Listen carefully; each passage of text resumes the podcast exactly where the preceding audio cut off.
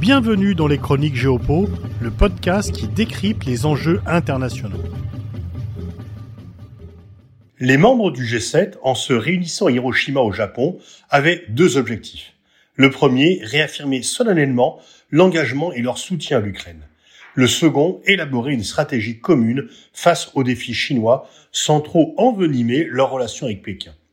Au service de ces deux objectifs, ils avaient une stratégie. Associer les pays du Sud global pour éviter que le clivage, The West versus The Rest, déjà franc, ne s'élargisse encore plus. Ce n'est certes pas la première fois que le G7 invite d'autres États à participer à ces travaux, mais rarement l'objectif n'a été aussi visible et précis. Ont donc été invités l'Australie, très proche des Occidentaux, mais également le Brésil, les Comores, la Corée du Sud, l'Inde, l'Indonésie, les îles Cook et le Vietnam.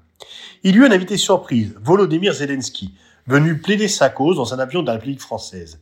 Les pays occidentaux, en effet, déplorent que les pays du Sud global renvoient peu ou prou, dos à dos, la Russie et l'Ukraine et ne se montrent pas suffisamment solidaires de la cause ukrainienne. Si l'objectif était de montrer qu'y compris après 15 mois de conflit, les pays occidentaux continuent de soutenir sans restriction l'Ukraine, il a été atteint. De nouvelles promesses d'aide militaire ont été formulées et Joe Biden a accepté que des pilotes ukrainiens puissent être entraînés sur des avions américains F-16. Mais sur la question ukrainienne, le fossé The West versus The Rest n'a en rien été comblé. Si Volodymyr Zelensky a bien pu avoir un entretien en tête à tête avec le premier ministre indien Narendra Modi, celui-ci s'est contenté d'un vague engagement d'aide humanitaire. Il n'a pu rencontrer ni le président brésilien, ni le président indonésien. Ces deux pays ont certainement pensé que les membres du G7 voulaient leur forcer la main et ils n'ont pas forcément apprécié la démarche. Leur position n'a donc pas changé. Les pays membres du G7 ont fait preuve d'ouverture en voulant associer des grandes démocraties du Sud global, mais ils ont voulu le faire à leurs conditions et à celles du président ukrainien sans tenir compte des sensibilités de ces États. On sait que, s'agissant de la Chine, il y a une divergence d'attitude entre les pays européens et les États-Unis. Ceux-ci voudraient mettre en place une politique d'endiguement à l'égard de Pékin comparable à celle mise en place avec succès du temps de la guerre froide contre l'Union soviétique. Mais il y a un petit changement néanmoins. Il y avait entre l'URSS et les États-Unis 2 milliards d'échanges économiques par an.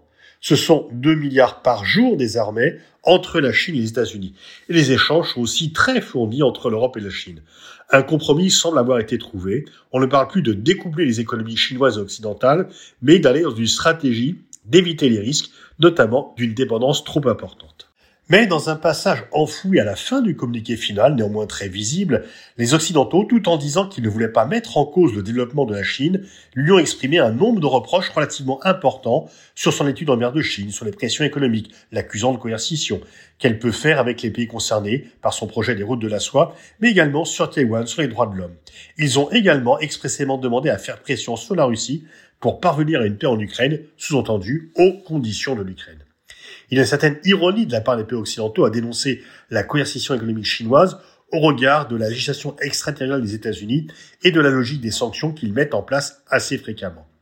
Comment ces pays occidentaux auraient-ils réagi si la Chine, après un sommet international, avait formulé des exigences aussi nettes à l'égard de leur politique? Quoi qu'il en soit, la réaction ne s'est pas fait attendre et le G7 débouche sur une crispation supplémentaire entre les Occidentaux et la Chine. Les Occidentaux ont montré qu'ils prennent conscience de cette division avec les pays du Sud global, mais s'ils continuent à penser qu'il suffit de quelques consultations pour que les pays du Sud se rallient leur position, ils se trompent d'époque.